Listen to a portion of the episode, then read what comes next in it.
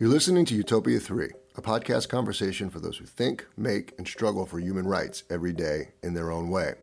Today on Utopia 3, we're pleased to talk to Christine Diindiisi McCleave, the executive director of the National Native American Boarding School Healing Coalition, an NGO based in Minneapolis, Minnesota, in the United States, whose mission it has been since 2012 to lead in the pursuit of understanding and addressing the ongoing trauma created by the U.S. Indian boarding school policy. In this interview, we will talk to Christine, who should be noted is a citizen of both the United States and the Ojibwe Nation, a sovereign indigenous nation located in Minnesota, about her journey to the directorship of the Native American Boarding School Coalition, the history of Indian boarding schools in the United States, the politics and nomenclature of truth commissions, and how indigenous sovereignty intersects with human rights the treaties that were made between these sovereign nations and the United States, in exchange for the land, um, the government promised these nations health care, education, and rations. And so, in order to um, administer those things, they created the Civilization Fund. As the name suggests, they took those treaty obligations and uh, added their own agenda to basically um, assimilate and colonize the indigenous peoples.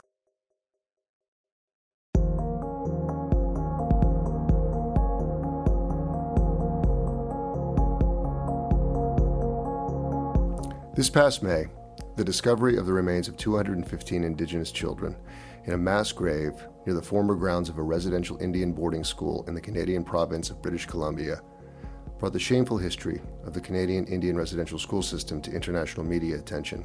Less media attention, however, has been given to the history of the Indian residential school system in the United States.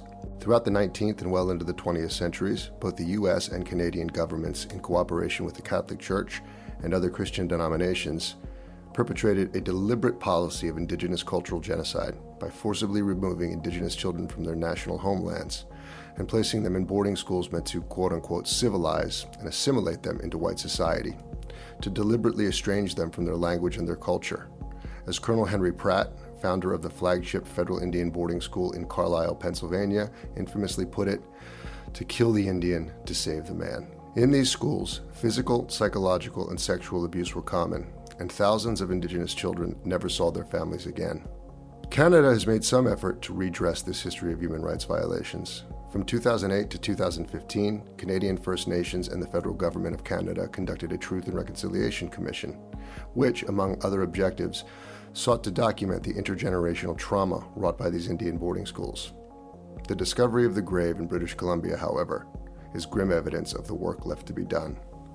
No formal truth commission has been embarked upon in the United States, but news of the grave did result in an unexpected call to action by the government of Canada's neighbor to the south.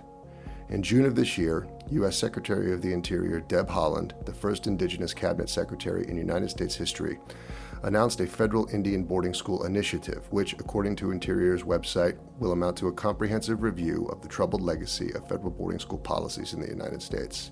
Christine Diindiisi McCleave and the National Native American Boarding School Healing Coalition will be at the center of this initiative and will continue to press U.S. Congress to convene an official truth commission to document the record of human rights violations committed by the United States through its boarding school policy.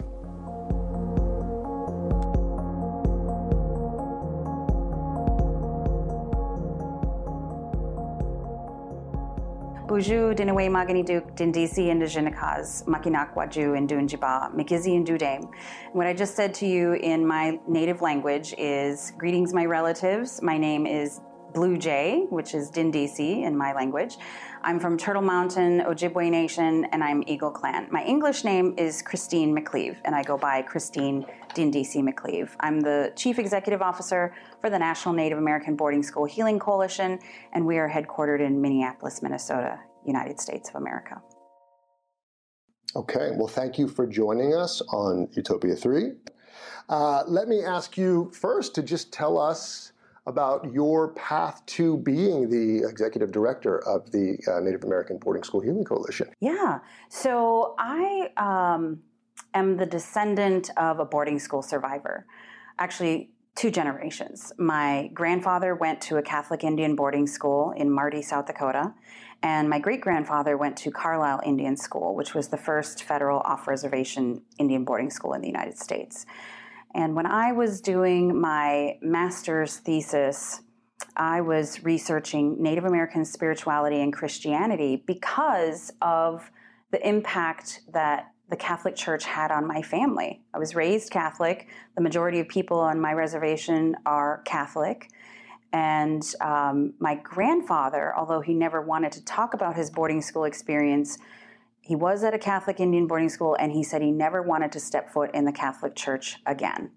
So we don't know what happened to him. We assume it was very negative, and I wanted to explore that history um, between the forced conversion of Native peoples and the eradication of their own religious or spiritual traditions and how that is impacting us today. And what I uncovered in the literature review and my interviews was this history and legacy of Indian boarding schools. And so, as the Boarding School Healing Coalition was being formed as an actual nonprofit after decades of grassroots work by community members, um, I saw this job opportunity and thought, this is what I'm meant to do. And that's how I arrived uh, as the executive here. The boarding schools were um, sort of institutionalized effort by the federal government and churches as well, which were contracted out, as you just mentioned, with the Catholic Church. What was the objective? Why was it thought to be a good idea to take Native children away from their families? So the let me backtrack a little bit. The sure. mission of the Boarding School Healing Coalition is to lead in the pursuit of understanding and addressing the ongoing trauma of the US Indian okay. boarding school policies. And it's multiple policies. So in 1819, there's the Indian Civilization Fund Act. That piece of legislation was in response to the treaties that were made between the sovereign nations and the United States in exchange for the land um, the government promised these nations healthcare, education, and rations. And so, in order to um, administer those things, they created the Civilization Fund. As the name suggests, they took those treaty obligations and uh, added their own agenda to basically um, assimilate and colonize the indigenous peoples of what we refer to as Turtle Island, and that is really all of North America prior to colonization. So, um, the Indian Civilization Fund Act said, you know, we've got these ways to administer these um, monies for, you know, healthcare and education and rations to these tribal nations. Well, there were still um, treaties being made. There were still Indian wars going on um, in the mid 1800s, and by the uh, time we get into the Civil War era, um, President Grant issued his peace policy. And that peace policy, and nobody can see me making air quotes here, but I am. She's making air quotes, yeah. air quotes here. Yeah. Um, at least around the peace part. Yes, the peace policy yeah. was that um, we were now at a time of peace with Indian nations, right. and no more peace treaties would be made. So he put an end to treaty making and said, We're now at a time of peace. We don't need these anymore. However, Indian wars continued. And um, under the peace policy, he addressed that the Indian agents who were administering the civilization funds were starting to be corrupt. So they said, well, we think that missionaries might be able to do a better job administering these funds. And that is how we come to um, federally funded, church run Indian boarding schools. So, no separation of church and state when it comes to these sovereign nations. And I just want to clarify that when you say churches, we're talking across Christian denominations, right? We're Protestant yes. and Catholic denominations, right? Um, that had been involved, to my understanding, in attempting to educate Indians, uh, Native Americans from the beginning, early 19th century at least. But this gets ramped up, as you say, after the peace policy. This becomes much more directed and focused after the Civil War as the United States begins to actually be concerned about moving westward. Is that correct? Yes, absolutely. What we have under Grant's peace policy is access to federal funds for what they were already doing, right? So when we talk about the mission of the boarding school Healing Coalition, and our um, mission specifically says we're addressing the policy, the federal policy, right? Because this has everything to do with the treaties and these are sovereign nations, right? So it's a very specific legal and political context here that we're dealing with. And so we look at what we call the historical assimilative model of Indian boarding schools and those that were either federally run or federally funded. The here in the United States, the tribal nations um, were assimilated because they wanted to break down the, they wanted to break down the family structure. They took the children to teach them a different language, a different culture, a different religion, to break down their identity, which also um, affected the not only the families but the communities and those nations, right? Um, it wasn't until the self determination era of the 70s that tribes really started to come into their own and realize, and this was after the civil rights movement and the American Indian movement, that they realized, hey, we're sovereign nations, but we're not acting like sovereigns. And that's because the United States government didn't want them to. So there's there's a lot in there to, to definitely unpack. Absolutely. So how does self-determination, or how do you think about self-determination in the context of nations, uh, indigenous nations that are uh, sort of embedded in a bigger country, in the United States? I mean, when you're talking about decolonization and independence in countries where imperial powers effectively left, you know, if we're talking about African nations, but in the United States, these nations um, and their claims to sovereignty are always competing with the claim to sovereignty of the U.S. How does that work? I mean, I think that there are people that, that don't, most people aren't sort of versed in Indian law and sovereignty, and I don't think that they possibly fully understand like the stakes of, of a claim to national identity and sovereignty and self-control, um, self-determination. How does self-determination uh, make itself like actualized in the United States for indigenous nations? Well, it has been since since the the legislation was passed to enforce that sovereignty and that and to be self-determining and and it was actually president nixon who supported that right and i think he saw and and this still applies today you know that if these sovereign indigenous nations inside the United States borders can be self determining, self sufficient, then that is ultimately better for the United States, who this who to this day still has that trust obligation. These treaty contracts are still in play. And you know, for all the people who have tried, you know, terminating us or saying that, you know, um, people that the government shouldn't be giving us any more assistance in, and and they think of it as welfare. You know these are contractual obligations in payment in perpetuity for the land that this country exists on that this country built all of its wealth on. So you know what? That's fine. If you don't want to give us health care and education anymore just give the land back.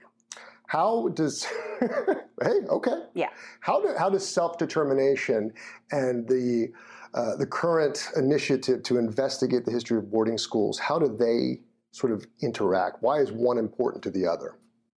Why is native sovereignty important to native claims for human rights and the recognition of the history that? Yeah, that, it's complicated, right? So um, I know we're going to talk about truth commissions mm-hmm. um, globally and, and how they might differ in um, various countries, but here in the United States, I think, you know, this is something I realized as I started to get into my um, college studies and graduate studies is that, and I, I visited Indigenous people in other countries, I realized that we, although we've got plenty of issues as Native American people here in this country, that we've got a unique situation where I'm I'm a dual citizen. I'm a citizen of the United States and I'm a citizen of my tribal nation.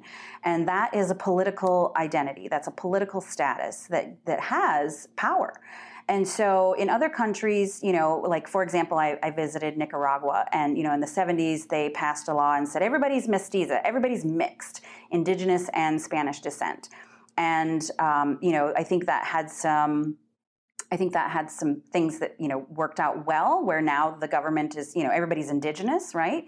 But um, it also disenfranchised maybe some of those. Um, communities indigenous communities and and said you know you're now part of this larger collective so here we do have that individual status and the boarding school policies uh, like i said go back to the original treaties and so addressing this issue under the Department of the Interior, which is, um, you know, responsible for the Bureau of Indian Affairs, we're talking about um, you know this this federal status of these tribal nations. And so that's, I think, what makes it unique from other. And we do still want a truth commission. So we've got the individual investigation.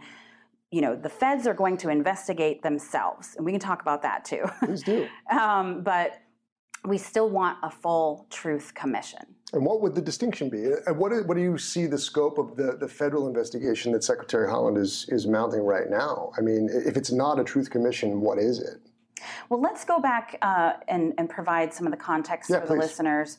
So, as I mentioned, this organization, the Boarding School Healing Coalition, was formed um, to address this policy, right? And it was formed in 2012, and at that time, Canada was having its Truth and Reconciliation Commission to address its federal residential schools. And that commission went from 2010 to 2015. It was a five year commission. And here in the United States, leaders from um, Canada and the US came together and said the United States needs a commission as well. The same thing happened here. In fact, Canada modeled its boarding school policies after the US. In fact, all, all these other countries did. Um, we were the first, so we can be proud of that. Maybe right. no. Um, so we we wanted to address this with a commission. That was always the goal. However, um, there was the problem of, well, we also looked at lawsuits because we were started by the Native American Rights Fund. That was the path to a commission in Canada. It was a class action lawsuit against the federal government for the abuses that occurred in those residential school systems. Here in the United States, they found the statute of limitations was a, a barrier because we had, you know, changed the legislation in the 70s and a lot of these schools, uh, 73 of these schools are still open today in the United States, by the way. 367 Indian boarding schools that we've found existed in the United States, and 73 are still open today, and 15 of them are still boarding schools. But those 73 schools, um, whether they're run by the tribe or by um, churches, um, are now required to promote and uh, promote language and culture rather than prohibit it. So they're different. We don't call them the assimilative boarding schools anymore. Um, so basically, um, Canada had this Truth and Reconciliation Commission that was the result of the class action lawsuit. The federal government settled the lawsuit, used the funds to establish a commission, um, you know, at the behest of the claimants. So in the United States, because we couldn't go that route due to statute of limitations being 40 years at the federal level, and even less at some states. Um, some states changed their statute of limitations to be even, you know, three years after you turn 18, for example, in South Dakota, and that was due to lobbying by the Catholic Church because of all the lawsuits that were coming out about sexual abuse, um, you know, about a decade ago or so. So um, lawsuits didn't seem to be the way, you know, to get justice, and so we started to talk to members of Congress and say, you know, we should have a truth commission here in the United States as well. And initially, the response was, don't call it a commission. You're not going to get a commission. In 2016 we filed a Freedom of Information Act request, a FOIA request here in the United States to this information that's supposed to be publicly available through through that act. Um, and it's hard to get the information. Yeah, you, know, you can, can, file the request, but good luck getting it. Right, six years sometimes depends how much you want. Right. Well, so the response from the Bureau of Indian Affairs when we filed our request, uh, we said we wanted to know how many boarding schools there were in the United States, how many children went to those schools, um, what happened to those children, from what tribal nations did they come, and um, how many died or went missing. You know, base, the basic information that Canada um, disclosed about its residential schools. And the Bureau of Indian Affairs here said, you know, um, we're going to need you to narrow that request. And so we did. Uh, they specifically said, These are the records that we have available. What do you want? And we were like, All of it. And then they said, You know what? We actually can't answer this because we can't do research. This information is spread out all over the place.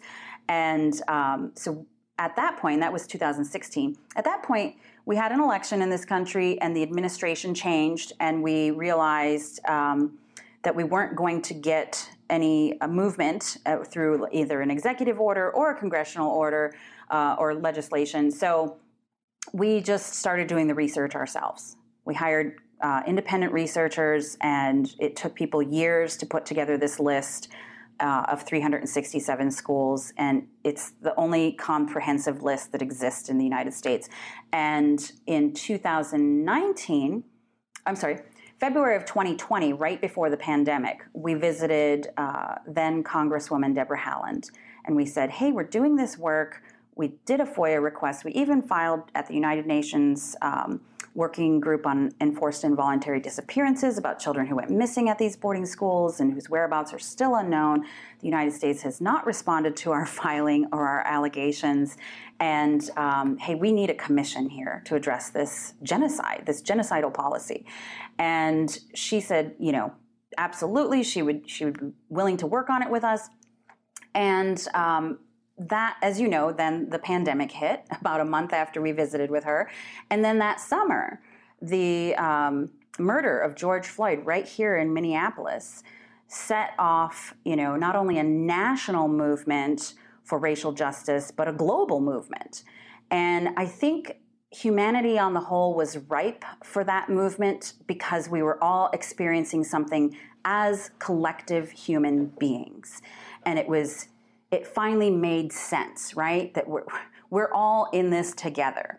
Um, you know, and now there's there's climate emergency, so global pandemic, climate climate emergency, and racial inequality, racism, and empire and colonization. These are global issues for humanity. These are not just United States issues. So the the initial uh, legislation that was that was proposed by Secretary or then Congresswoman now Secretary Haaland and Elizabeth Warren, I believe, the, the Truth in Healing Commission and Indian Boarding School Policy Act, which is a commission. They call it a commission. So she introduced the legislation in September, and um, it was right after the president at that time had made comments about signing an executive order to uh, stop propaganda in schools and to teach, you know, the true history, which was basically, you know, he was saying uh, that people weren't going to talk about racism in this country and its its racist genocidal origins. Saying that again. Yeah. So she, uh, this was kind of a clapback to say, no, this is the truth about this country's history, and we're going to have a commission about it. Well, um, you know, it was an election season, and there was a lot going on, so the bill did not get the attention that it needed. It never made it out of committee. So um, that session of Congress has ended, and what what that means is that the bill died. You know, if it doesn't make it out of committee in that session, it doesn't go anywhere. So um, we talked with her, and she said she wanted to introduce it again. However, uh, we we knew it was public knowledge that she was being considered for the president's cabinet. So when she uh, got nominated and confirmed. First Indigenous cabinet, cabinet secretary. Making history, yeah. absolutely. Yeah. Um, we, she said, you know, um, I'm going to put you in contact with Senator Warren's office, and she is still committed to introducing this legislation. So we revised the bill. We've been working on that um, basically all uh, spring and summer, and you know, consulting with tribal nations and other national Native organizations, and uh, we've made some some improvements to the bill and its language. Uh, the original bill didn't list appropriations, so it basically had no funding. Um, so this time it will be funded if it's passed, when it's passed. And we originally, when she was drafting the legislation and asking us for our input last year, did call it a Truth and Reconciliation Commission. But in my work, um, especially as we have been advised by the commissioners from Canada um, and the commissioners from the Maine Wabanaki TRC here in the United States, um, we decided, and, and what we saw happening in Canada, even after their TRC, was, uh, you know, that the government was still violating Indigenous rights, and that this hashtag in 2019 started to trend uh, called "Reconciliation is Dead." And we talked to a lot of our boarding school survivors and members of our coalition. And over the years, people really just bristled at that word reconciliation. And we've had lots of church uh, denominations and congregations come to us and want to work with us, and everybody on the church side is focused on that word reconciliation. And so, you know, some of the sentiments that were expressed from survivors was that um, they didn't just want an apology, that that was kind of meaningless without action, and that they didn't want to just call it reconciled and, you know, that we weren't just going to walk off into the sunset together. Um, also, people said, you know, the relationship between tribes and the government was never conciliatory to begin with. So, how can we reconcile? Um, anyhow, recognizing many, many problems with that word, uh, we decided to call it a Truth and Healing Commission. And you could just say Truth Commission for short. So, how important is it, or why is it important that there is an, a sort of an international conceptual, conceptualization of this? Um, you, the, the, the, Native American Boarding School Healing Coalition, filed with the UN Working Group uh, on Enforced and Involuntary Disappearance in was it 2019? 19. Which was essentially, and I'll have you elaborate on it, but it was an appeal to the UN to use what influence it might have yes, yes. to convince or to, to, to prevail upon the United States to start taking this seriously. Yes. Um, and our case is still open. Certainly. The U.S. has still not responded. Yeah. Okay. So what? How does how does uh, uh, international attention positively sort of move this forward?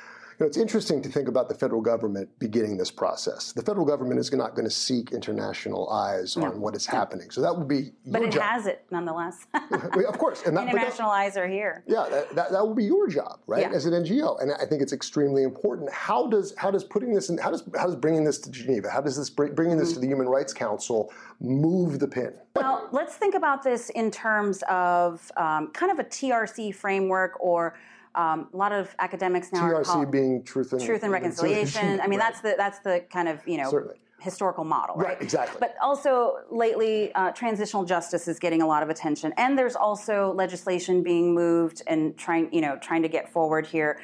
They're calling it uh, truth, racial healing, and transformation, right? Okay. So, like I said, the thing that all of these have in common is truth, right? right? So, wh- whatever kind of commission you call it, it's gonna have, it's gonna lead with the truth, and when we look back to okay the, the perpetrators and the victims um, in terms of you know justice um, and who was harmed and like you said you know this these two sovereigns but obviously um, you know one is a giant and kind of bullied the other um, we, what we need to do is and then that word reconciliation right? So if you break it down and you're reconciling bank statements or um, you know you've got or you think about it in accounting terms you've got two versions of something and you need to um, you know line them up and find where the truth is right? What's emphasized in truth telling and these truth commissions is the truth from the perspective of those who were harmed. So when we look at what's going on here in the united states we want access to the federal records and that's what we filed the foia request for and that's what the uh, department of the interior's federal investigation will now look at is where are all the records? Um, obviously, they'll have an easier time getting access to the federal records that are in the federal archives. We also have access to those. What is going to be more of a challenge is getting access to those records from the churches, mm-hmm. which you know we have encountered some obstacles and barriers and gatekeeping in, in that respect. Um, so, so we need those records that tell that side of the story from from those people's perspective who ran the schools, right? That's that's the perpetrators truth, quote unquote truth. I'm using air quotes again, people. Um, well, it's interesting. I just want to clarify too. We're talking about the, the, the American state, right? The federal government. We're talking about the individual uh, sovereignties, indigenous sovereignties that, that, spread out across this country, and then we're talking about another institutional actor, if not more than one. But let's just focus on the Catholic Church for mm. the moment. I mean, this is this is a, an entity that is separate from those other two. Yeah. So it's a, as you're saying, it's a much more complicated proposal than just okay. We know that the NARA archives exist. We know yes. that eventually we can get there, mm-hmm. right? We can go through. We hire enough researchers to do this. They only have 20% of the schools in the archives. Right. The I actually archives. had read that, which is fascinating because I've done a lot of work in NARA archives, and it's I mean, it's, it's, it's, it's so much there already, and they haven't even been able to catalog, yeah. you know, what you're looking for. So We're, that's a whole other world. We have some grants to digitize those records. Um, both the records that are in the federal archives as well as some of the records that are held by private institutions or um, church institutions. Right. So we're working on that. But the important thing that I was getting to here is truth from the perspective of those who experience the boarding school. Right. And that would be, if you're talking in the legal terms, testimony. Right. If you're talking academia, it's oral history. You know, if you're just talking to a community member, it's their story. Right. So it's the same thing what no matter terminology that you use. But that's what a truth commission will do is collect testimony. And the secretary's memo about this uh, interior investigation is number one, a very short term initiative. Mm-hmm. The report, the final report is due to the secretary in April of 2022. They have nine months to investigate this. Canada had half as many schools and took five years. So there's no way this um, initiative and this investigation by the Department of the Interior can fully examine the scope of the federal Indian boarding school policy and experiences and impacts, right? So there's a lot there. And we, we believe that the report will come out and say more investigation is needed, and that would be through a truth commission. Um, the secretary's memo says they're going to look for cemeteries specifically, and it doesn't say that they're going to be able to collect testimony. There's just not enough time. So a truth commission would take that further and not only examine the records, not only look for cemeteries and unmarked graves, but collect the testimonies from our boarding school survivors who are unfortunately elders by this point. And you know a lot of them have passed on and not all of them have been able to share their stories.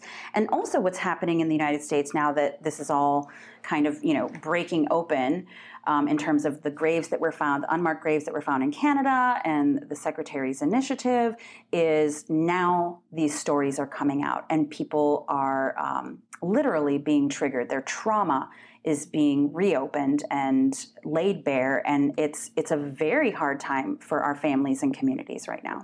I, that was uh, uh, another question that I wanted to ask for for listeners that might not uh, understand it to some extent. But we're talking about intergenerational trauma. We're not always talking about individuals who uh, who had to suffer these boarding schools. We're talking about the legacy, uh, the impact that it continues to have on communities. Yes, it's it's complex. And yeah. so when you look at um, the mental health diagnoses uh, manual or the DSM manual, there is no diagnosis for historical trauma.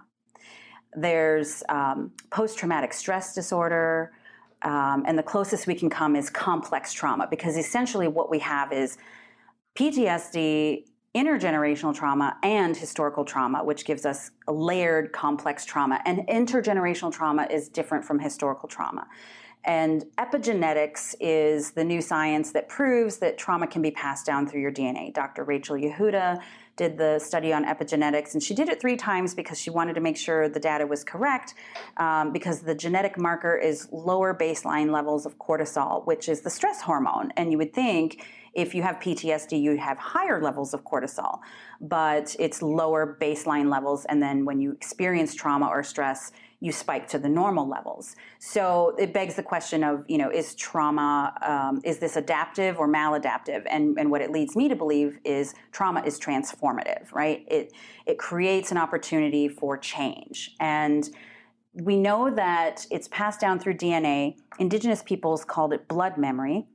And we know that it's not just trauma that's passed down through your DNA, but it's resiliency. It's um, it's the strength of your ancestors that are with you, right? And and we are some of the most resilient people on the planet because they tried to genocide us and we're still here.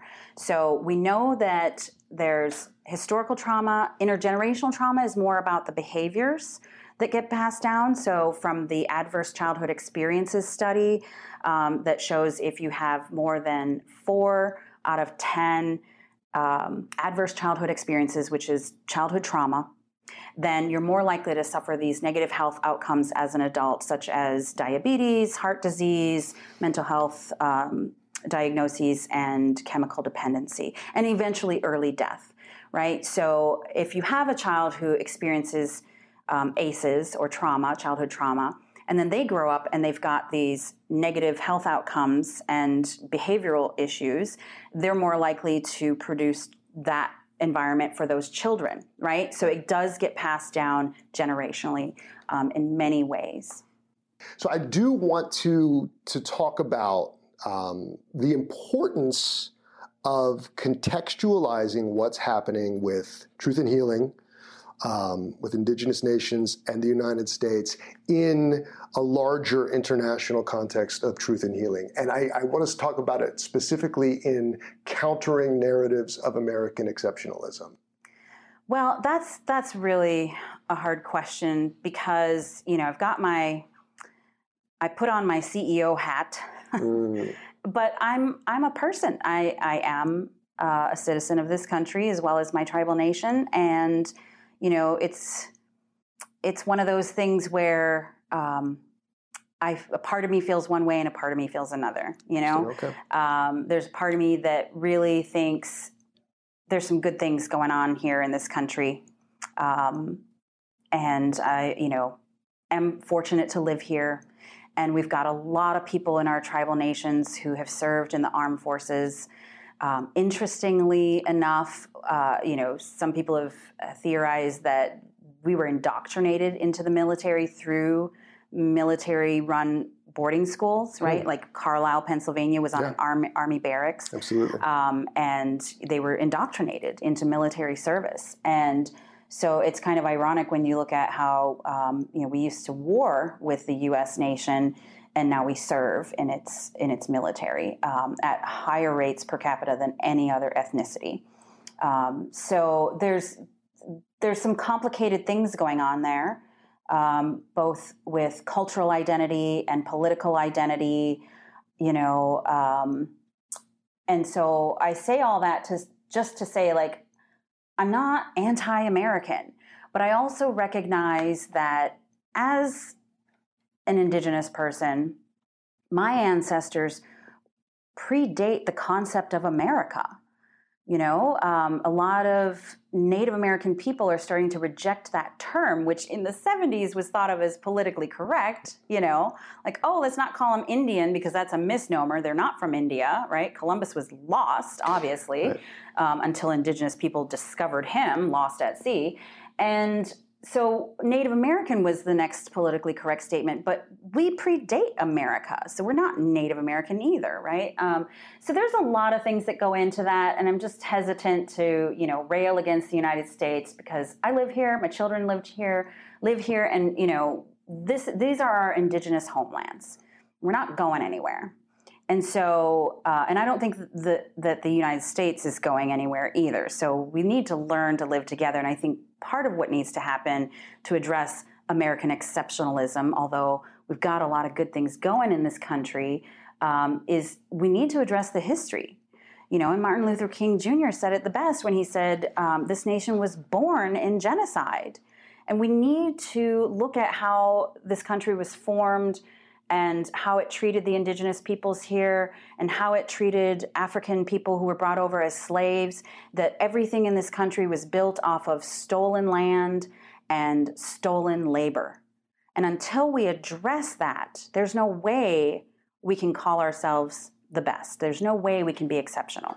And I imagine you probably share some similar version of this that, that American exceptionalism is an impediment to truth in yes. this particular case. If, if we continue to tell ourselves that we don't have the same record of sin. Let's use Catholic language because we're talking about the Catholic Church a little yeah. bit. There's no way to get back to this. This, if we're going to use reconciliation or transition or healing, none of that happens. Right. Um, if uh, you had one message that you would like a listener uh, to this podcast to take away and carry forward, um, what would that be? Well, I think I touched on that earlier, and to say that this is, you know, this is not just a problem for Indigenous people in the U.S. This is not just a problem for Indigenous people globally. This is an issue of our humanity. This is an issue of global human rights. It is. All right. Well, thank you so much. I really appreciate your time. Chi-Miigwech, thank you for having me.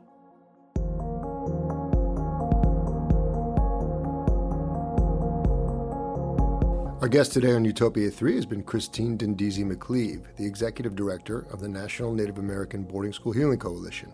Utopia 3 is based in Geneva, Switzerland, and this episode has been hosted by Jonathan Schmidt and produced by Marcel Mangon. If you enjoyed what you heard today, please leave as many stars as you can on your preferred podcast listening platform. Thank you very much, and we'll see you next time on Utopia 3.